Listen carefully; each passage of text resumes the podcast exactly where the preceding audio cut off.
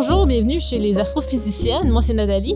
Et moi, c'est Frédéric. Comment ça va, Fred? Ça va bien aujourd'hui? Oui, je suis excitée. C'est notre, premier enregistrement. C'est la première fois qu'on est ensemble pour faire euh, les astrophysiciennes. C'est vraiment une journée spéciale. Oui, puis ça fait un petit bout de temps qu'on n'a pas vraiment travaillé ensemble en, en personne. Ça fait des mois, je pense, que je t'ai pas vu en vrai. Donc, c'est assez excitant. hein. C'est ça. Et puis, euh, j'aime bien te voir en ligne, mais c'est- mieux maintenant. L'effet trois dimensions est quand même important. Oui, en effet. Donc, euh, chez les astrophysiciennes de l'Université de Montréal, euh, on, on veut parler de l'espace, de l'exploration spatiale, l'astronomie, mais aussi rappeler à tout le monde qu'on est des humains. On est tout simplement des humains curieux qui veulent en savoir plus sur, euh, sur l'univers, l'espace. On est fasciné par l'univers, par l'espace, puis on est content de pouvoir en parler avec, avec tout le monde, avec tout le monde qui est curieux, qui a envie d'en entendre parler plus. Oui, exactement. Et puis, euh, pour la première, le premier épisode, on va commencer un peu avec une, une question globale, très globale, très large. Pourquoi? Pourquoi? C'est tout. Pourquoi? J'aime ça les questions ouvertes comme ça. On peut vraiment aller dans n'importe quelle direction. C'est ça. Donc, on va parler pourquoi l'astronomie, euh, pourquoi on, on a choisi ça comme domaine d'étude, qu'est-ce qui est arrivé dans notre enfance pour qu'on choisisse ça? Euh, pas trop d'histoires traumatisantes, ça devrait être correct. Pourquoi ça nous intéresse maintenant, c'est quoi nos projets qui nous excitent? Et aussi pourquoi on pense que l'astronomie, c'est quelque chose de super beau pour le futur aussi. Le passé, le présent et le futur. On va vraiment couvrir large aujourd'hui. Oui. Donc, euh, on peut commencer un peu en, en s'introduisant. Euh, je suis Nathalie Wallet, je suis la coordonnatrice de l'Institut de recherche sur les exoplanètes à l'Université de Montréal et je suis aussi la coordonnatrice scientifique du télescope spatial James Webb et, et ça, c'est une grande année pour ce télescope-là et j'ai beaucoup en parlé dans, dans ma question de pourquoi aujourd'hui. Pourquoi présent et pourquoi futur? hein? Oui. Je pense que c'est un, un petit peu des deux. En effet. Ah, moi, je m'appelle Frédéric Baron. Euh, Je travaille à l'Université de Montréal avec Nathalie. Je suis médiatrice scientifique à l'Institut de recherche sur les exoplanètes et à l'Observatoire du Mont Mégantic. C'est un observatoire qu'on est très, très chanceux d'avoir ici au Québec, donc situé au Mont Mégantic, euh, un petit peu plus loin que Sherbrooke, à trois heures de route de Montréal. Et on est très chanceux d'avoir euh, ce lien-là à l'Université de Montréal pour pouvoir observer les étoiles euh, vraiment pas si loin de chez nous. C'est un, très beau lieu. Si vous êtes jamais allé, je vous encourage fortement à aller faire un tour euh, quand on pourra. Oui, c'est super bien scientifiquement parlant, mais euh, c'est aussi un, un fleuron du Québec, euh, côté juste beauté du ciel, et c'est un beau ciel noir. Un beau ciel noir parce qu'on est situé dans une réserve de ciel étoilé. Ça veut dire que les municipalités autour font très attention pour éclairer plutôt vers le bas. hein. Quand on pense à la lumière, bon, moi j'habite à Montréal, si je regarde le ciel C'est pas étoilé, idéal. ah non, c'est vraiment pas idéal. On peut voir la lune, quelques étoiles, mais on est très loin d'avoir un beau ciel étoilé. Alors que dans le, le parc national du Mont Mégantic, dans cette réserve de ciel étoilé du, ci- du ciel, alors là, là, on a un beau ciel. Oui. On peut voir la Voie lactée. Et puis, euh, un- quelques autres mots sur l'Institut de recherche sur les exoplanètes. C'est très interrelié avec l'OMM. Euh, mais ça, c'est beaucoup le présent et le futur de l'astrophysique. Donc, euh, le but dans cet institut-là, c'est de trouver d'autres mondes. Pas des mondes dans notre système solaire, mais au-delà du système solaire. Donc, on appelle ça une exoplanète. Une planète à l'extérieur du système solaire qui orbite une étoile autre que le Soleil. Pas pour s'y rendre. ça serait dur. Ah, malheureusement, ils sont trop loin. Hein, Non, C'est- c'est vraiment trop loin. Euh, mais pour comprendre la diversité des planètes dans l'univers et aussi trouver des extraterrestres, c'est toujours vendeur comme, comme sujet. Ah, la vie extraterrestre, c'est assez fascinant. là. Je suis sûre qu'on pourra en parler euh, pendant des heures sans problème. Oui, et on va en glisser quelques mots euh, aujourd'hui, mais je suis sûre que dans un épisode futur, on va en parler plus largement. Donc voilà, j'espère que vous allez apprécier notre émission et merci beaucoup d'être avec nous.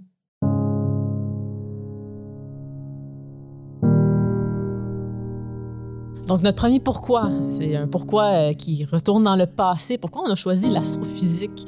Euh, alors, toi, Fred, je sais qu'on a des histoires assez différentes. On, on connaît quand même assez bien nos histoires l'une et l'autre parce que c'est pas la première fois qu'on en parle.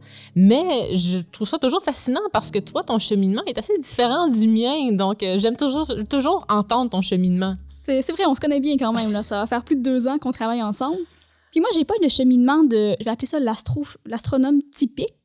C'est-à-dire que quand j'étais petite, je ne rêvais pas aux étoiles. C'est l'astronome romantique. Ah, l'astronome romantique, j'aime bien, c'est ça. Je, je ne suis pas une personne romantique, ça doit, ça doit être ça, la, la- la- la solution. T'es romantique à propos du tricot. Oui, oui, bon, j'ai des passe-temps qu'on peut appeler romantiques, mais, euh, mais pas, euh, pas, pas par rapport à l'astronomie. Donc, moi, quand j'étais petite, c'était pas les étoiles qui me faisaient rêver, moi, c'était les roches. J'avais les poches pleines de roches, comme on dit. Euh, je ramassais des roches tout le temps, tout le temps. Euh, euh, donc, moi, c'est par ce côté-là que je, je, me suis vraiment intéressée à la science en général. Et après le, bon, le secondaire, rendu au cégep, je suis allée dans un profil plus scientifique. Pas parce que je voulais faire de la physique ou de l'astronomie, parce que je ne savais pas ce que je voulais faire. Mhm. Je m'intéressais à la science en général, plus à la science pure qu'à la science humaine. Donc, c'est pour ça que je me suis en allée vers, vers ce, ce cégep-là, mais vraiment pas avec cette idée là, de, de faire de l'astronomie. Comment tu trouvais ça, la bio, toi? Ah, apprendre des choses par cœur. Non, c'était pas, c'était pas pour moi. Non. Euh, je pense que c'est un sujet qui peut être très fascinant, mais c'est un peu la même chose aussi avec la physique. là. Quand on commence à apprendre une science, on apprend beaucoup de définitions, des Mhm. choses par cœur. Puis bon, le côté biologique euh, de, de- de ce gros livre, de ce gros manuel qu'on avait au cégep, là, ça venait pas, ça venait pas me chercher. hein. Et le côté dissection, comment tu trouvais Ah non, ça, ça me plaisait quand même. T'aimais Ouais. ça? Euh, je me souviens avoir fait ça au secondaire, là, un œil, un œil de bœuf. Oui, oui, oui. Et ma, ma soeur est technicienne en laboratoire dans une école secondaire en ce moment, puis c'est ça qu'elle fait cette session. Donc, euh, elle me raconte des histoires. Ah, J'ai commandé euh, une centaine d'œils de bœuf puis des cœurs de porc, puis je suis comme, OK, oui, je m'en souviens de ces histoires-là. Moi, j'aimais pas ça. J'aimais pas les dissections. Oh non, non, ça, ça, ça c'était pas un problème. L'odeur est quand même assez marquante. Ouais. Je me souviens de l'odeur. Mais quand on ouvrait et on voyait le cristallin, c'était vraiment très joli. là. Donc, mais cl- clairement, je serais jamais allée en médecine parce que voir du, du, du vrai sang Mhm. sur une vraie personne, euh, je pense que je serais tout le temps en train de m'évanouir. Donc, vraiment pas un bon médecin. Non, non. Donc, je suis docteur en, en sciences, en physique, mais pas, je serai jamais médecin. Je pourrais, Ok. ça, ça arrivera jamais dans ma vie. Mais t'aimais, t'aimais taponner un peu euh, les dissections. Donc, euh, t'as toujours eu un esprit assez euh, curieux pour. Oui, oui, tout à fait. Bon, me poser la question pourquoi, c'est assez Ben oui, naturel ça pour moi. Aujourd'hui, on demande pourquoi. Pourquoi, comment, un peu. Bon, ça, ça c'était des questions qui, qui m'ont mené dans mon cheminement, mais c'est vraiment au cégep que j'ai découvert la physique. Parce qu'au secondaire, j'aimais pas du tout la physique. J'aimais pas du tout l'anglais non plus. Puis bon, avec le temps, on se retrouve à faire euh, de la physique en anglais. C'est ça, tu fais les deux maintenant. oui, c'est ça. Mais c'est ça, c'est vraiment le, le cégep qui m'a amené vers ce côté-là de, de la physique.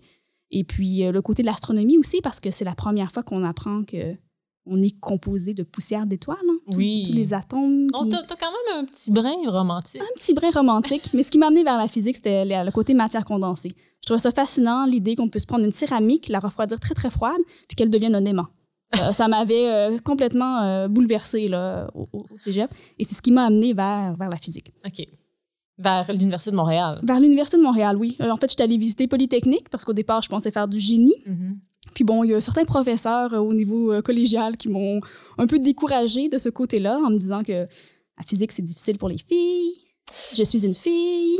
Oui. Donc, j'ai décidé de faire de la physique. Ça, ça c'est toujours l'histoire que j'adore de, de ta part. Le fait que, genre, ah ouais, va te montrer. Va te montrer que je suis capable de faire de la physique. ça. Parce qu'en fait, j'hésitais entre génie géologique, les roches, hein, je vous avais dit, Ouais. moi j'aimais les roches, puis euh, juste géologie. Et puis le, le- le prof m'avait en- m'avait dit, ah, tu sais, physique, euh, il y a beaucoup de physique en génie, tu vas peut-être trouver ça difficile. Puis après ça, j'étais allée voir mon prof de physique, puis il était, comment tu vas aimer ça, la physique? Et oui, j'ai aimé ça, la physique. Ouais. Donc, euh, Puis les mathématiques, comment tu trouves ça, toi? ah, les mathématiques, moi, j'aimais quand même ça. Pas, pas de façon euh, analytique. Je ne veux pas me poser des questions. Pourquoi? Comme pourquoi 1 égale 1? Ouais, ça, ça, ça, c'est ça, c'est trop pour moi. Euh, mais euh, bon, en physique, les mathématiques, c'est plutôt euh, le langage qu'on utilise pour faire de la physique. Comme présentement, je parle français pour pouvoir communiquer avec Nathalie puis avec Mhm. vous. Euh, mais j'ai pas fait d'études en littérature. Donc, moi, je le vois un peu comme ça. Les mathématiques, c'est un outil. J'ai pas fait d'études en mathématiques précisément, mais c'est un outil dont on sert le faire la physique. Oui, c'est ça. Oui. Puis maintenant aussi, beaucoup les langages informatiques, la programmation qui ont des bases mathématiques, c'est sûr, mais C'est lié, c'est ça. C'est le langage qu'on utilise pour parler avec l'univers. oui, Les mathématiques. là. ça. Et ben, ça. après ça, j'ai fait mon baccalauréat à l'Université de Montréal. Puis après le baccalauréat, j'avais encore des questions. Fait que j'ai fait une maîtrise à l'Université de Montréal sous la supervision de David Lafrenière, qui est membre de l'IREX. Et puis après ça, ben, j'avais encore des questions. Fait que j'ai fait un doctorat euh, encore à l'Université de Montréal. On peut dire que j'ai euh, l'Université de Montréal tatoué sur le cœur. oui. Et euh, bon, encore une fois, sur, euh, sur le, dans le domaine des exoplanètes. Et puis, euh, je suis encore ici. Oui. Donc, c'est vraiment ça, la physique, l'astrophysique, c'est demander des questions, euh, être curieux et vouloir trouver des réponses. C'est souvent euh, des réponses qu'on trouve. Je sais pour toi, comme ta thèse de doctorat, tu n'as pas du tout trouvé la réponse que tu cherchais. Non, moi, je cherchais des planètes et la réponse, ce que, ce que j'ai trouvé, c'est qu'il n'y en, en, avait pas des planètes. c'est ça, c'est un résultat négatif. Un résultat négatif. Dans ce temps-là, on peut tourner ça, on peut tourner la phrase au lieu de dire je n'en ai pas trouvé, on va dire ces planètes sont rares. Donc, ça sonne un peu plus sérieux. Marketing. Euh, oui, c'est un peu plus marketing. Euh, mais oui, en effet, euh, je pense que c'est important en science de publier non seulement des résultats où on, trouve quelque chose, mais aussi quand on a cherché et on n'a pas trouvé. Mhm. Je pense que c'est vrai en physique, mais c'est vrai en, science en général. Un non-résultat, c'est aussi un résultat. là. Oui, non, c'est super important. Donc, c'est ça, assez, assez pragmatique quand même, avec un petit brin de romantisme. Tu peux- Je pense que tu as un petit peu plus de romantisme, toi, dans ton parcours. Oui, quand même. Je suis une fille assez, assez romantique, les, les yeux euh, vers le ciel. Donc, euh, mais j'ai, beaucoup de, de sciences dans mon environnement en général. Mes deux parents sont ingénieurs. Euh, et ça, ça l'a beaucoup aidé, je pense. J'ai pas, pas vraiment, j'étais pas consciente du fait que les filles étaient supposées être moins bonnes en sciences jusqu'au baccalauréat, je dirais. Là, puis c'est pas parce que mes collègues ou mes professeurs me disaient ça, mais j'étais consciente des stéréotypes autour de moi dans le domaine en général. Mais le fait que ma mère et mon père étaient tous les deux ingénieurs m'a laissé imaginer que n'importe qui peut être bon en sciences, en génie, en, physique. Donc ça, ça l'a beaucoup aidé. Euh, J'aimais beaucoup les livres, beaucoup les documentaires. J'avais pas énormément d'amis. Quand j'étais jeune, la nature, c'était mon ami. Les étoiles étaient mes amis. Euh, et c'est ça, j'ai beaucoup aimé la nature en général. Euh, mais aussi, j'aimais les roches. Je me promenais pas avec des poches de roches. Ah là là. Ça, c'est c'est pas unique à toi. Je suis sûre qu'il y en a d'autres. Ah oui, c'est certain. Il y a plein d'enfants qui aiment les roches. C'est ça. Mais moi, j'aimais beaucoup les nuages. Énormément les nuages. Mon plan B, moi, c'était euh, aller, aller dans, dans les prairies et puis euh, chasser des tornades. Chasseuse de tornades, c'était mon plan Ah, mais B. ça, c'est pas des gentils nuages. là. T'aimais les nuages plutôt oui, intenses. là. ah, les nuages féroces. Donc, j'ai eu une fascination vraiment, vraiment grande pour les désastres naturels. Est-ce que- Quand- est-ce que c'est encore euh, en toi? Là? Oui, oui. Donc, euh, un jour, un jour, je vais voir une tornade. C'est mon, c'est mon désir. Peut-être que ça va être la dernière chose que je vais voir de ma vie. Je te le souhaite pas quand Non, même. en effet. Mais euh, c'est ça, j'ai toujours aimé la nature. Moins la biologie, comme j'ai laissé entendre un peu, les dissections, c'était pas vraiment pour moi. J'aime j'aime beaucoup les animaux, mais, mais j'ai pas besoin de savoir qu'est-ce qui se passe à l'intérieur. Tu les aimes vivants. Là. C'est ça, je les aime vivants, j'aime les observer de l'extérieur. Mais en, en fait, ça, c'est quelque chose qui était quand même assez, assez euh, peut-être particulier. J'aimais comprendre les choses, mais pas en les démontant. Pas en les démontant et les reconstruisant. Je sais qu'il y a beaucoup de personnes qui, de mon âge, que quand ils étaient jeunes, ils démontaient des machines, des ordinateurs, peu importe, pour voir qu'est-ce qui se passe à l'intérieur. Mais moi, j'aimais pas vraiment cet aspect-là. J'aimais observer de l'extérieur, que ce soit euh, des nuages ou la forêt ou des animaux. Euh, et puis, là, je suis tombée en amour avec le ciel parce que j'étais vraiment capable d'avoir un, un rôle très passif. Puis c'est un peu drôle d'entendre ça parce que passif, on a tendance à y penser négativement, mais on est des observateurs très passifs. de- Ah, en effet, tu peux pas te rendre dans une galaxie, défaire des morceaux, puis remettre ensemble, puis il te reste une bisse. là. Non, C'est- c'est ça. Et puis, j'aimais le fait qu'on pouvait étudier un objet sans avoir aucun impact sur cet objet-là. Et j'ai essayé de penser, mais c'est quoi les autres sciences où on peut faire ça? Même la physique fondamentale, dès que tu observes un électron, tu viens de statuer euh, sa position, euh, son, son mouvement, sa vitesse. Donc, euh, tu deviens un élément dans l'expérience. Mais les galaxies sont tellement lointaines, tout ce que tu peux faire, c'est capter la lumière, les photons. Et donc, il y a une certaine pureté quand même dans, dans l'astronomie que j'aime beaucoup. Et je suis une personne très visuelle. Euh, les nuages, pour moi, c'est très visuel. Je trouve ça super beau. Donc, les exoplanètes, super intéressant. Mais en général, on les voit pas très bien. Non, en général, on voit pas, on les voit pas. Non. Toi, tu, quand, je cherchais, quand je cherchais, tu trouvais vraiment des images d'exoplanètes, mais c'était des points. Oui, c'est ça. Une vraie image d'une exoplanète, c'est pas du tout comme euh, une image de Jupiter qu'on pourrait avoir en tête. C'est quelques pixels brillants dans une image. C'est ça. Donc, on voit aucun détail. Oui, mais les galaxies, oh, ça, c'est photogénique. C'est très C'est photogénique. très photogénique, c'est très vendeur. Donc, euh, j'ai toujours adoré les galaxies. C'était très vite que, dès mon baccalauréat, quand je suis allée à l'Université McGill pour faire de la physique, Je voulais étudier les galaxies pendant des stages d'été immédiatement. Je savais que c'est ça que je voulais faire. J'étais allée à l'Université Queen's pour faire ma maîtrise, mon doctorat, encore sur les, les galaxies. Mais en même temps, je suis tombée en amour avec la vulgarisation scientifique, étant en charge de l'Observatoire du campus. Donc, euh, c'est comme un nouveau domaine qui s'est ouvert à moi, et j'en fais énormément maintenant, mais je continue ma fascination pour les galaxies. Est-ce que tu as toujours su que tu voulais faire des études aussi longues? J'aime beaucoup l'école, donc euh, euh, moi, ça me dérangeait pas. mais c'est quand même drôle. Je, réalise que quand, quand tu es dans un milieu relativement érudit, je suis la première avec un doctorat dans ma famille, mais mon père avait une maîtrise. En fait, il était inscrit au doctorat et ma mère est tombée enceinte avec moi. Et là, mon père a dit, OK, j'ai besoin d'un plus gros salaire. donc, il a, lâché le doctorat. Mais sinon, mes parents sont, sont assez érudits. Et donc, moi, quand j'étais jeune, j'avais une notion complètement folle, comme quoi quelque chose comme 25 de la population avait un doctorat. Donc, moi, dans ma tête, j'étais comme, bon, ben, c'est normal d'avoir un doctorat. Moi, je vais me brancher là-dedans pendant une vingtaine d'années. J'ai continué à aller à l'école. Mais euh, ça m'a jamais vraiment dérangé. Puis, rendu à la maîtrise, c'est presque plus de l'école. C'est vrai, rendu à la maîtrise et au doctorat, euh, on a très peu de cours, on fait beaucoup de recherches, on est même, euh, on est même rémunéré, on est chanceux quand même en physique. Donc, c'est presque plus de l'école. C'est plus comme gérer un projet ça. à long terme pour, pour un doctorat, mais c'est vraiment, vraiment pas comme le baccalauréat. C'est ça, exactement. Mais moi, ça m'a pas dérangé. Toi, toi, tu trouvais l'école quand même bien. moi, j'ai toujours aimé l'école. ça, ça, ça jamais été un problème. Puis mes parents ont aussi des maîtrises. Donc, pour moi, euh, au moins une maîtrise. C'était normal. C'était juste normal, c'est ça. Je, pense pas que j'avais d'idée de chiffres. 25% des gens. Je pense pas que j'étais aussi. Euh, je pense pas que j'avais fait des statistiques comme ça dans ma tête. Mais comme mes parents étaient allés à l'école assez longtemps, ben moi aussi, je me voyais sans problème dans, ce chemin-là. C'est pas vraiment une question, en fait. Mm-hmm. Donc, c'est ça, c'est un peu nos, cheminements.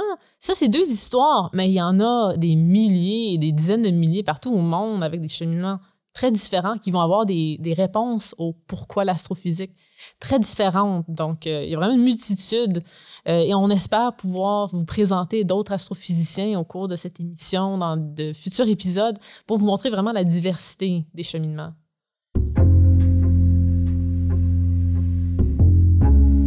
Donc, on a fait notre premier pourquoi, hein, pourquoi on a choisi d'aller en astronomie, de devenir euh, scientifique. Et maintenant, euh, ben, on est rendu au présent. Oui, on est rendu aujourd'hui. Et puis, euh, c'est un, bel addon. Aujourd'hui, ça la donne qu'on est le 18 février. Et j'espère qu'il y a beaucoup de personnes plus jeunes que nous, ou, notre âge même, qui vont assister à un événement fantastique, qui vont devenir peut-être leur pourquoi du passé, pourquoi ils ont choisi l'exploration spatiale, c'est l'atterrissage ou, l'amarcissage, si on veut, de la sonde de la NASA Persévérance sur la planète Mars qui va avoir lieu plus tard aujourd'hui. Oui, c'est vraiment une, belle journée. Là. Cette, cette, sonde, cette, euh, moi j'aime bien le mot astromobile hein, pour, pour, décrire ces, ces, rovers, mais astromobile, je trouve ça vraiment mignon.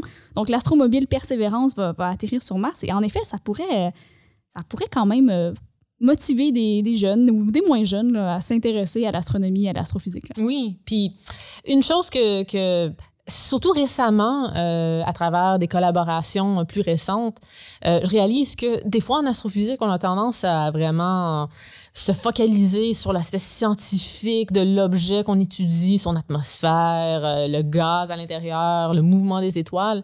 Mais ce soir, si jamais ça tente, Frédéric, euh, il va avoir un joli croissant de, de, lune avec la planète Mars visible juste au-dessus. Oui. Et donc, on va pouvoir regarder Mars et se dire, il y a un astromobile qui vient d'atterrir et qui se promène maintenant sur la planète, sur ce petit point rouge dans le ciel. Donc, ça, c'est quand même magique. Je dirais même que c'est romantique un petit peu. Oui, oui. Donc, euh, ton brin de romantisme ressort un peu plus maintenant. Ah, quand même, des fois. Oui. Et donc, je pense à tous les jeunes dans les années 60 qui regardaient la Lune lorsque l'émission Apollo atterrissait sur la Lune et ils se disaient Waouh, il y a des humains sur cette boule lumineuse dans le ciel maintenant. Donc, J'espère qu'il va y avoir des jeunes qui vont sortir ce soir, puis ils vont peut-être tomber en amour avec l'astronomie aussi. Et qui, si ça se trouve, peut-être que ça va être les prochains à aller sur Mars, hein? les premiers en tout cas à aller sur Mars. Oui, exactement, parce que ça, c'est un, grand enjeu. On sait euh, présent, on s'y prépare, mais aussi le futur, bien sûr. Donc, euh, c'est ça. C'était quoi tes grands projets, toi, en ce moment, Frédéric? Qu'est-ce qui t'intéresse? Mais ben, qu'est-ce que je fais présentement? Donc, présentement, euh, j'ai un peu bifurqué là, de, de, de, la science pure pour faire plutôt de la communication scientifique. Donc, parler de science. J'aime bien faire de la science, mais j'aime encore mieux en parler. Parce que c'est un peu ce que j'ai T'es découvert. bonne, t'es très bonne. Ah, j'aime parler, donc ça va. Depuis toute petite, on me dit là, que j'ai toujours beaucoup parlé à moi-même, il semblerait. là. Je- Ma mère dit que c'est un signe d'intelligence, ça, parler tout seul, donc on va prendre ça pour un signe Mhm. d'intelligence. Donc, ce que je fais présentement, particulièrement, c'est ça, c'est de la, de la- la vulgarisation scientifique. Ben, ça inclut des choses comme ce qu'on fait présentement, euh, parler euh, dans, dans des écoles, euh, à des jeunes, à des moins jeunes aussi, hein, vraiment à des gens intéressés de tous les âges. Euh, c'est quand même une, une partie de mon travail là, que, que j'apprécie beaucoup. hein. Mhm. Une autre partie de mon travail, c'est que je fais aussi maintenant de la gestion de projets d'instrumentation Mhm. astronomique. Donc, c'est vraiment un autre, un côté qui va peut-être rejoindre le, quand j'appréciais ouvrir des yeux de, Oui, de bœuf, hein, ce côté-là un peu plus manuel. Mes passe-temps sont aussi assez manuels. Mhm. J'aime beaucoup le tricot, donc j'aime beaucoup les arts des fibres. Donc ça, ça vient rechercher ce côté-là un peu plus manuel, mais aussi, euh, je trouve ça fantastique là, de penser qu'avec des morceaux de quelques morceaux de métal, des vis, on réussit à construire des instruments qui se retrouvent sur des télescopes pour pouvoir sonder euh, la- la- le ciel. C'est c'est assez, c'est magique là. Oui. Moi, je- Et je trouve que souvent, on a tendance à oublier les instruments. C'est un peu moins glamour comme côté. Euh, on a tendance à focaliser beaucoup sur les images qu'on prend, les galaxies, bien sûr, ou sinon euh, des images de planètes dans notre système solaire. Mais tout ça est seulement possible à travers les instruments. Oui, puis il y a beaucoup de travail là, en amont avant de réussir à voir cette belle image de Hubble, par exemple, avec des fausses couleurs, puis tout, puis on va voir euh, être vraiment émerveillé par, par le ciel. Il y a beaucoup, beaucoup de travail qu'on doit faire avant. C'est des, co- des grandes collaborations internationales. Puis on est chanceux à, à l'Université de Montréal, on réussit à se mettre euh, les pieds dans plusieurs projets comme ça pour pouvoir euh, bien se positionner pour ensuite Oui. avoir ces fameuses images. On est, on est quand même un secret un peu caché. J'espère qu'on va le dévoiler avec le temps, mais on est vraiment une force euh, internationale à l'Université de Montréal du côté astronomie en général, mais beaucoup l'instrumentation. Oui, particulièrement dans le domaine de l'infrarouge. hein. C'est, euh, une partie de la lumière qu'on ne peut pas voir avec nos yeux. Euh, ça correspond à la chaleur thermique, donc vraiment la chaleur des corps qu'on peut voir dans, dans, dans le ciel, par exemple. Donc ça, on est vraiment, on se positionne très, très bien là, au niveau international. Mhm. Donc moi, c'est vraiment quelque chose que je découvre de plus en plus, le côté instrumentation, et que j'apprécie énormément. Donc, je, je suis vraiment excitée d'être là présentement, de pouvoir autant parler de la science qui se fait en général en astronomie, mais aussi de la science qui se fait au Québec avec nos, nos beaux instruments. Oui. Et c'est beaucoup rattaché avec ton poste à l'Observatoire du Mont Mégantic, Oui, tout à fait, parce que l'Observatoire du Mont Mégantic, quand on y pense, on pense souvent au le télescope. télescope. Parce que le télescope, c'est quand même c'est- quand même un, C'est un joyau. un jo- un joyau, mais je veux dire, c'est aussi majeur au sommet de la montagne. Quand on pense à la- au Mont Mégantic, on voit au sommet cette- ce bâtiment-là, pas le manquer. pas si petit quand même, là, comme un champignon au sommet, de, au sommet de la montagne. Donc, quand on pense à l'observatoire, on pense au télescope, et c'est vrai, mais c'est pas tout. L'observatoire du Mont Mégantic inclut aussi des laboratoires d'astronomie. Et ces laboratoires-là, c'est dans ces laboratoires-là qu'on construit des instruments qui vont se retrouver ensuite un peu partout, à l'observatoire du Mont Mégantic, mais aussi ailleurs, même, même dans l'espace. Oui, oui. Donc, euh, il y en a euh, qui sont allés dans des observatoires à Hawaï, il y en a qui s'en vont au Chili bientôt, mais celui qui s'en va dans l'espace bientôt, c'est un instrument qui s'appelle NIRIS, qui a été conçu, entre autres, euh, dans le laboratoire d'astrophysique expérimentale de l'OMM. Et ça, c'est sur le télescope spatial James Webb. Donc, ça, c'est un, un grand, une grande réponse à mon pourquoi en ce moment. Mais je veux juste finir avec toi une, une dernière, euh, une, une dernière minute parce que je voulais aussi que tu puisses mentionner tes objets préférés parce que c'est un grand pourquoi, un- un- une raison pourquoi ça t'intéresse beaucoup l'astrophysique en ce moment, je pense. Ah ben moi, la- dans l'astrophysique, ce qui m'intéresse, c'est les exoplanètes. En ces planètes qui tournent autour de d'autres étoiles que notre Soleil, mais pas n'importe quelle sorte d'exoplanète. Moi, j'aime les exoplanètes qu'on peut voir, celles qu'on peut imager directement. Donc, présentement, des exoplanètes, on en connaît plus que 4000. C'est beaucoup, hein? Dans notre système solaire, on a juste 8 planètes. Ouais. On connaît plus de 4000 exoplanètes. Mais il y en a seulement une vingtaine qu'on peut voir. C'est donc, dur. C'est donc très, très peu. C'est très, très peu parce que c'est très, très dur. Des planètes, c'est beaucoup, beaucoup moins brillant que des étoiles. Un million à un milliard de fois moins brillant. Donc, c'est euh, difficile de prendre une image parce que la planète, elle est collée sur son étoile. Mhm. Mais euh, je pense que là, je m'en vais peut-être un peu dans le futur, mais un peu de la raison pourquoi le futur de l'astronomie devient de plus en plus intéressant, c'est qu'avec des nouveaux instruments, sur des plus gros télescopes, ben, on commence là, à être en mesure de pouvoir imager des Mhm. planètes qui sont de plus en plus petites. Jusqu'à maintenant, les planètes qu'on a pu imager, c'est vraiment des grosses planètes. Oui, même que des fois, c'est pas des planètes. Euh, c'est même que- objet. Même que des fois, ces planètes-là, On n'est pas certain, mais peut-être qu'on ne devrait pas les appeler planètes, mais qu'on devrait peut-être les appeler naines brunes. Oui, les naines brunes que tu aimes tellement, que tu voudrais appeler peut-être des naines roses ou des naines mauves à la place? Parce que les naines brunes, elles ne sont pas brunes. Alors vraiment, là, l'histoire ici, ah là là, les raisons historiques de nommer les objets. En astronomie, c'est, on n'est pas toujours bon hein, pour mettre des noms sur des choses. Non, non. Je pense à l'échelle de magnitude qui est négative à l'envers logarithmique. Oui, c'est ça. Ça, ça fait déjà aucun sens de mesurer des, des, euh, des luminosités d'étoiles avec ce- cette échelle-là. On le fait quand même. Oui. On appelle des nébuleuses planétaires, hein, Oui, ces choses où il n'y a pas de voir. planète. bon, non, non. Et des naines brunes, ben, c'est comme un objet qui est ni une planète, ni une étoile. Donc, c'est plus gros qu'une planète, mais c'est plus petit qu'une étoile. Et c'est pas brun. Non. Déjà, là, on- c'est pas brun. Si on pouvait voir des naines brunes, elles seraient plutôt magenta. Ouais. Donc, moi, j'aimerais ça les appeler des naines magenta. Ça serait pas mal plus joli, hein, quand même. C'est, euh, du marketing encore. Oui, du marketing, c'est c'est une ça. question de marketing. C'est ça. Oui. Il y en a qui appellent ce, ce- ce- ce genre d'objet-là des étoiles manquées parce qu'ils n'ont pas été assez grosses Ah, pour c'est méchant, ça. Mais moi, j'aime mieux les voir comme des super Jupiter. Des super Jupiter magenta. Ah, quand même, ça serait mieux que naine brune. Ça, c'est de la bonne pub. Ouais. Alors, moi, je dirais que les, les super Jupiter magenta et les planètes géantes, c'est vraiment mes objets préférés en astronomie euh, Mhm. présentement. Et donc, moi, j'ai commencé à en apprendre de plus en plus sur ces objets-là euh, quand je suis venue à l'IREX euh, pour vraiment devenir la coordonnatrice de, l'IREX.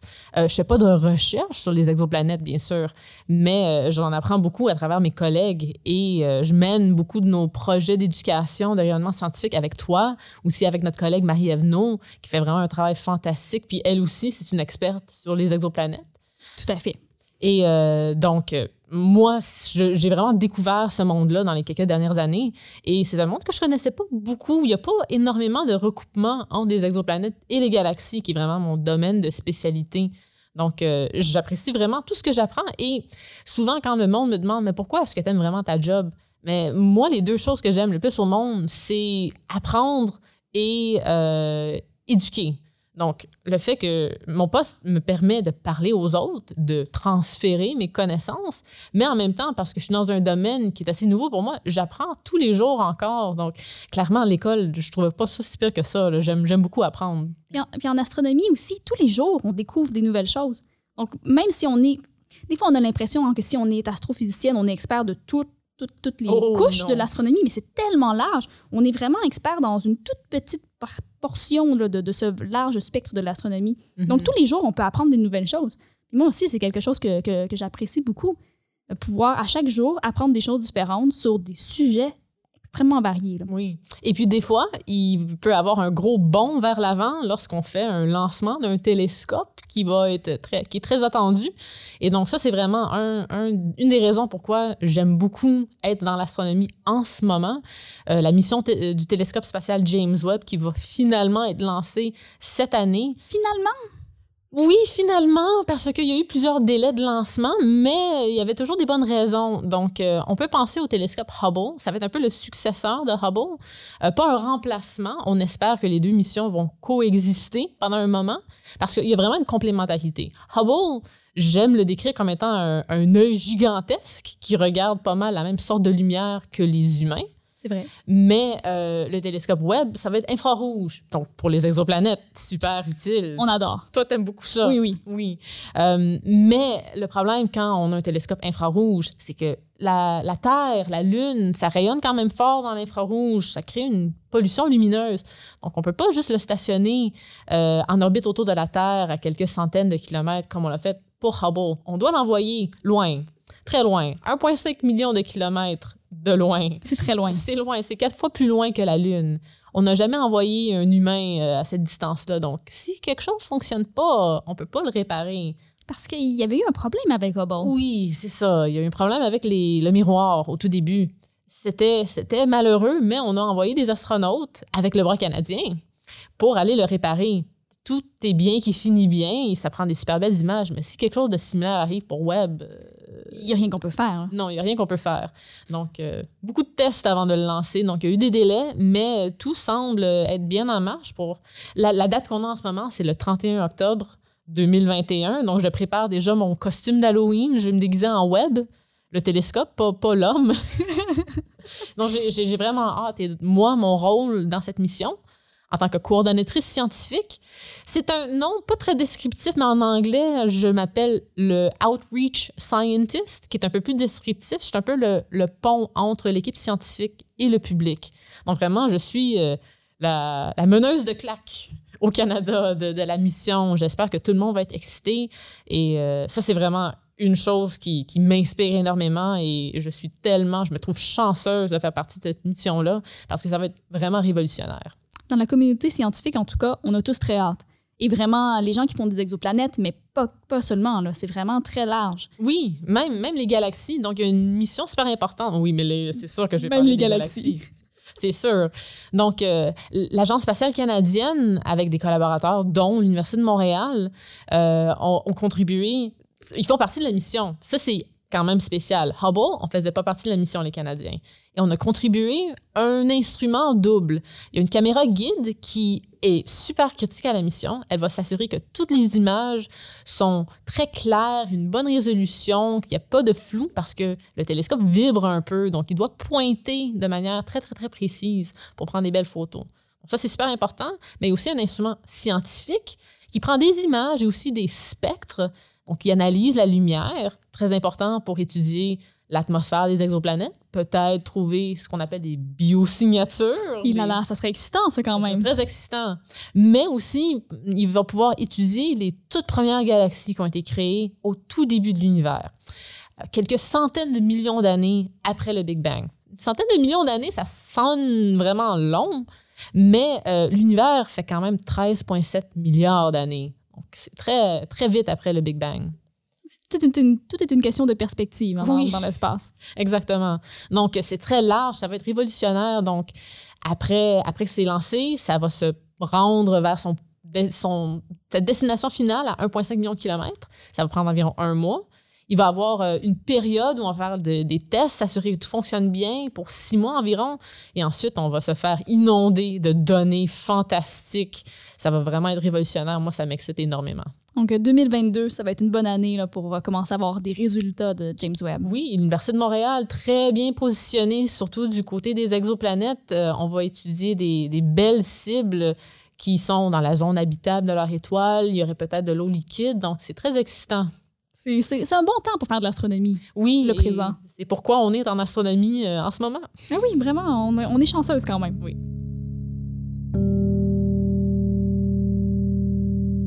Alors, on va clore aujourd'hui en, en, regardant vers le futur. L'astronomie, c'est tellement rattaché à, à, le futur, c'est futuriste. Euh, c'est toujours drôle d'essayer de regarder dans les vieux films de science de fiction.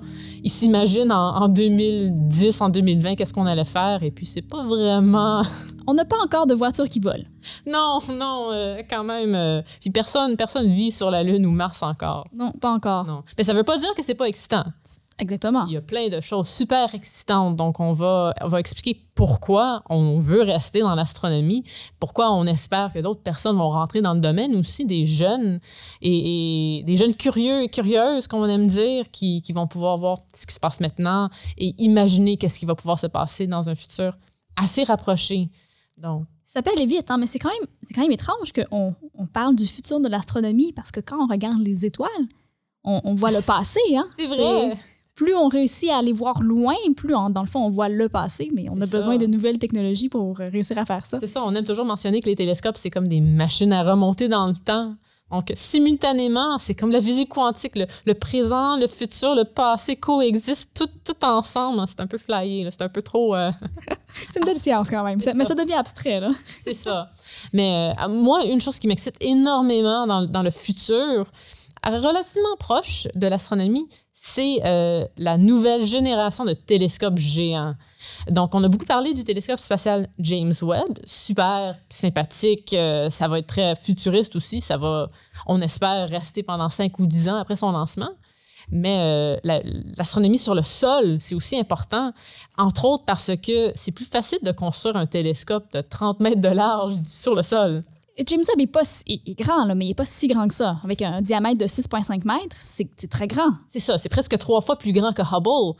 Mais c'est cher d'envoyer des choses dans l'espace. Il faut réussir à les plier pour les rentrer dans des fusées. Hein? Oui, c'est ça. Comme euh, le, le, télescope spatial James Webb, il faut le plier vraiment comme si on faisait de l'origami pour pouvoir l'envoyer dans l'espace. Alors que sur Terre, on n'a pas ce problème-là. Non. Et puis, qu'est-ce qui est le fun aussi quand on construit quelque chose sur la Terre? On peut rajouter des instruments, on peut le réparer si quelque chose fonctionne pas très bien. On peut avoir des humains là-bas, euh, des opérateurs, des techniciens qui peuvent vraiment prendre des données en, en direct. Donc, euh, moi, la science qui me préoccupe beaucoup ces jours-ci, c'est l'évolution des galaxies, mais beaucoup les galaxies naines. Les galaxies qui sont toutes, toutes, toutes petites, qui sont tendance à, souvent, elles orbitent des plus grandes galaxies, mais elles sont difficiles à regarder. Elles sont euh, pas très brillantes. Euh, elles sont un peu moins photogéniques, en fait, que les grandes galaxies spirales qu'on a tendance à voir. Et euh, donc, je peux, je peux parler un peu de, des fois où j'ai essayé d'observer ces petites galaxies naines. Je prenais les télescopes les plus gros qu'on a en ce moment au monde au Chili des télescopes de 10 mètres de large. C'est quand même très gros. C'est très gros. Là. Si on pense au télescope euh, à l'Observatoire du Mont Mégantic, on a 1,6 mètre de diamètre. Mais c'est pas rien. 1,6 mètres, c'est quand même imposant. Ben, c'est plus grand que moi, on va se le dire. c'est plus grand que moi. c'est ça. Mais donc, 10 mètres, c'est déjà, déjà très grand. C'est très grand. Mais pour une seule galaxie, il fallait que je fixe le télescope de 10 mètres pendant 4 heures. Et euh, avec une galaxie, c'est le fun, mais idéalement, tu en observes des douzaines, des centaines, des milliers de ces galaxies-là. Donc, ça commence à devenir difficile. Donc, j'ai besoin d'un plus gros miroir que 10 mètres. Donc, euh, dans la prochaine décennie, on commence à construire ces télescopes géants. Ça, c'est vraiment excitant. Oui, euh, le, prochain, en fait, le premier qui va pouvoir observer l'espace, ça va être le télescope. Bon, encore une fois, les noms. Hein. Ici, de ce télescope-là, il s'appelle le ELT parce que son nom, c'est le Extremely Large Telescope, parce qu'il est, comme son nom l'indique, extrêmement grand. Donc là, on n'est pas très, euh, c'est pas très innovateur là, au, niveau des noms. Mais ce, télescope-là devrait voir ses premières images là, vers 2025 euh, mm-hmm. pour pouvoir voir le, vraiment des secrets de l'univers et, peut-être observer ces fameuses galaxies naines en beaucoup, beaucoup moins de temps. Parce qu'ici, on parle d'un diamètre de télescope de 39 mètres. Oui. Donc, on passe de 10 à 39, c'est majeur. Et en fait, c'est plus, on dirait que c'est seulement quatre fois plus large, mais en fait, c'est pas le diamètre, c'est la surface, la superficie. Donc, c'est 4 au carré, donc 16 fois plus, plus grand comme miroir. Donc, euh, ça va me prendre 16 fois moins de temps pour observer mes petites galaxies naines. J'ai quand même hâte. Ah, ça, c'est vraiment, ça va révolutionner l'astronomie, ça aussi. Et puis, de, tous les domaines, euh, les galaxies, les exoplanètes et tout ce qui est entre les, entre les deux. Donc, ça va être... Euh, c'est excitant et c'est bientôt, c'est un futur proche quand même. Oui, quand même. Ça va être dans, nos carrières assez, assez bientôt.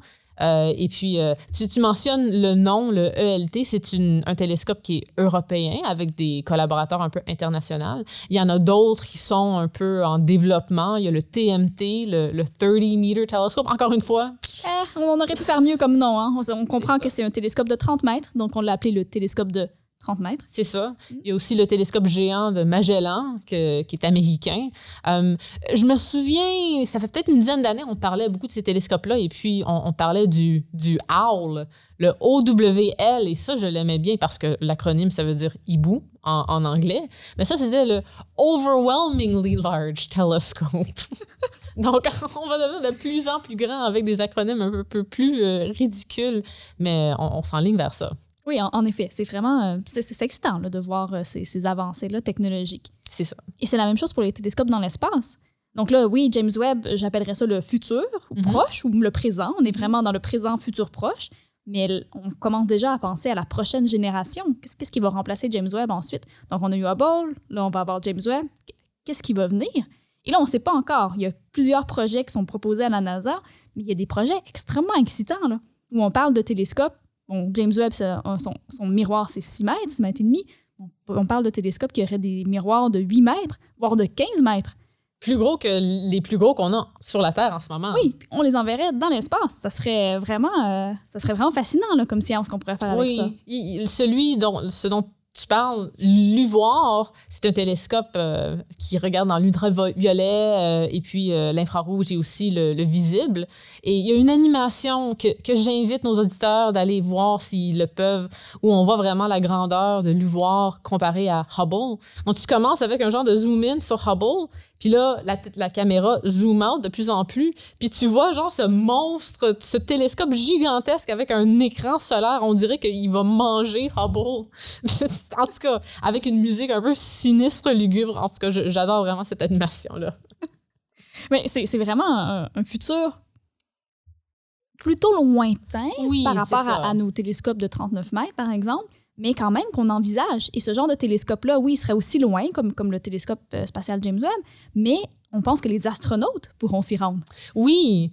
Euh, donc, tous ces, télescopes, on n'a pas encore choisi, la NASA n'a pas choisi c'est quoi le prochain gros télescope. Ils ont quelques projets potentiels, mais tous les projets devront être euh, développés comme étant euh, réparables. Donc, il y a vraiment des options où on peut rajouter des instruments, réparer le, télescope lui-même, l'observatoire, et envoyer des astronautes. Donc, ça aussi, c'est excitant. On fait du, du recyclage un peu maintenant avec nos télescopes.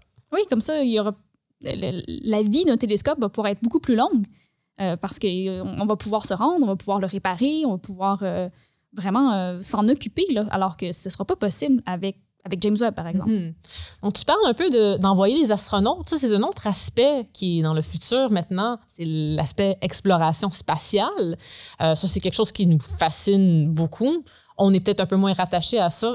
moi, j'aimerais ça être astronaute. Ah je oui? Sais pas pour toi. Oh non, moi, moi, je suis très bien les deux pieds hein, sur le plancher des vaches. Moi, je suis très bien sur Terre. J'ai vraiment, euh, non, vraiment aucun intérêt à aller dans l'espace. Je me souviens quand tu as, défendu ton doctorat, puis j'ai voulu te prendre dans mes bras en célébration. Non. Puis tu m'as dit non, non, non, non, non, Nathalie, moi, ça m'intéresse pas. Non, moi, même, euh, c'est ça, hein, juste euh, un demi-mètre de hauteur, c'est déjà trop. Moi, je suis très bien ici.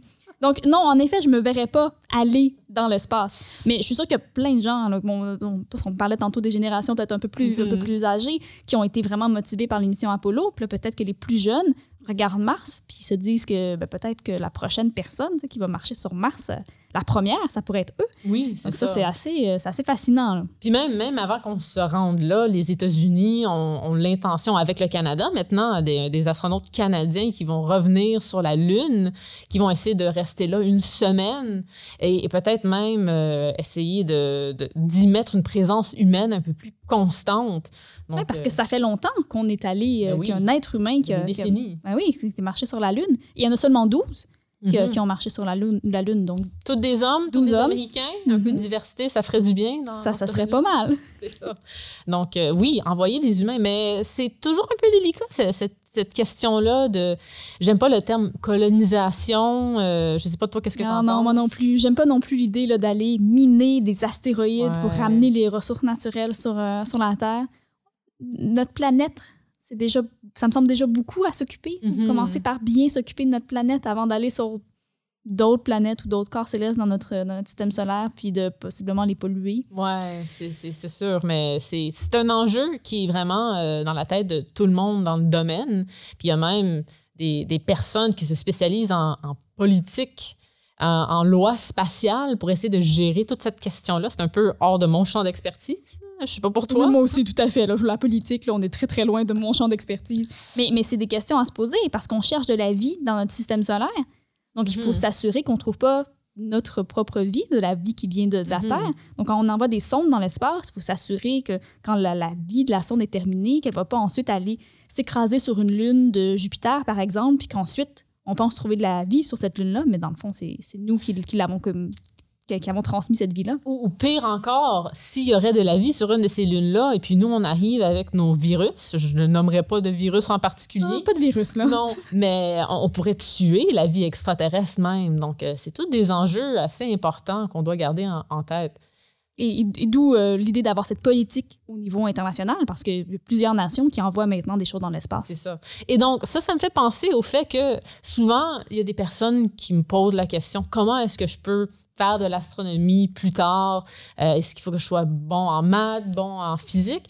Mais maintenant, l'astronomie, c'est tellement un domaine important, puis ça va prendre encore plus d'ampleur dans le futur, qu'on peut vraiment y rentrer avec plein de portes différentes, que ce soit la chimie, la bio, la médecine spatiale, la, politique, euh, les, lois de l'espace, euh, le génie. Tout, le monde peut rentrer là-dedans. C'est très large. On a tendance à penser que l'astronomie, hein, c'est petit, mais il y a tellement de choses qui s'y rattachent que qu'on peut avoir plein de domaines différents, plein de profils différents, plein de gens différents qui travaillent en astronomie. Mm-hmm. J'aime bien ça. C'est ça, non, non, moi j'adore ça et je pense que c'est le fun parce que tout le monde veut un petit morceau de, l'univers, euh, de, l'espace et donc ça s'ouvre vraiment à, tout le monde et j'aime faire de la place pour tout le monde comme ça dans notre domaine. L'univers est assez grand pour que tout le monde puisse avoir un petit morceau, ça, je, suis certaine. Oui, définitivement. Euh, je finirais peut-être en, te posant, vraiment en regardant dans le futur, longtemps dans le futur. Euh, est-ce que toi, tu penses que les humains, l'humain va devenir un, un être interplanétaire, interstellaire, intergalactique même? Oh, je sais pas, hein? Je sais pas. C'est une grande question existentielle que je te pose. Je pense que les humains ont toujours été motivés par la volonté d'aller voir ce qu'il y avait de l'autre côté de la colline. Mm-hmm. Et bon, on l'a vu ne serait-ce qu'avec traverser l'océan pour découvrir l'Amérique. Mm-hmm. Et bon, après la Lune, on s'en va vers Mars. Donc, j'ai l'impression que l'humain va toujours, l'être humain va toujours être motivé à aller plus loin. Et je je pense que la curiosité va toujours être là. ça, va être très, très difficile de, de ne pas aller voir ce qu'il y a de l'autre côté de la colline vers une autre, vers une autre étoile. Bon, est-ce qu'il est-ce qu'on devrait faire ça en tant que en tant qu'humanité? Bon, ça c'est une question peut-être plus philosophique. Mm-hmm. Euh, mais mais ouais, je sais, je sais pas. Qu'est-ce que tu en penses toi? Moi, je pense que tu as, raison. La curiosité humaine, c'est tellement une qualité qui est intrinsèque à, notre espèce. Et puis, euh, puis c'est pas seulement notre espèce, la curiosité animale aussi. C'est vraiment, c'est quelque chose qui s'est développé dans notre évolution. J'ai l'impression que c'est favorable d'être curieux. Des fois, euh, ben, tu te fais, tu te fais tu te fais pincer, euh, tu, tu te blesses. Mais en général, tu avances, tu découvres des nouvelles choses qui améliorent ta vie. Mon, seul espoir, c'est qu'on puisse apprendre des erreurs de notre passé dans notre exploration. C'est vrai. On, a cette capacité-là d'apprendre, les humains, euh, d'être curieux et d'apprendre. Donc, si on réussit à apprendre puis à évoluer de la bonne façon, d'une façon qui est bonne pour nous, mais pour aussi euh, les autres formes de vie, pour, euh, pour notre système solaire, pour notre univers, ben, ça pourrait être intéressant d'aller voir euh, ce qu'il y a ailleurs. Oui. Mais en général, je me dirais optimiste à propos du, de notre futur, du futur de l'astronomie. L'astronomie au Québec, au Canada, c'est vraiment, on est, en, on est en feu, comme on peut dire. C'est effervescent. C'est effervescent. C'est tellement mieux dit que moi. Euh, et, puis, euh, c'est ça. Moi, je pense qu'on est vraiment dans un, moment super unique dans, notre civilisation.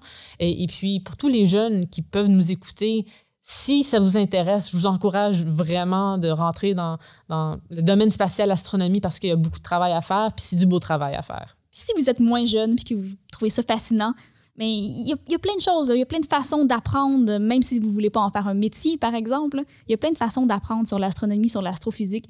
Euh, on est quand même chanceuse de travailler dans, cette domaine, dans ce domaine-là parce que l'astronomie, c'est une science qui est très accessible. Mm-hmm. Parce que le ciel, il est là. Tout le monde peut voir le ciel. Tout le monde peut faire de l'astronomie. Tout le monde peut faire de l'astronomie. Et ça, c'est pas vrai de, toutes les sciences, en, physique entre autres, et de toutes les sciences. Mais oui, on est, on est très, très chanceuse d'être euh, en astronomie. Oui, définitivement. Donc, on a des, des belles réponses au pourquoi on a choisi l'astronomie. C'est trois belles questions. Hein. Oui. Pourquoi, pourquoi on est en astronomie, pourquoi, pourquoi on fait de l'astronomie, puis pourquoi on, veut rester en astronomie? C'était trois, trois belles questions. Puis je pense qu'on a eu des, des belles réponses. Hein. Je pense que oui.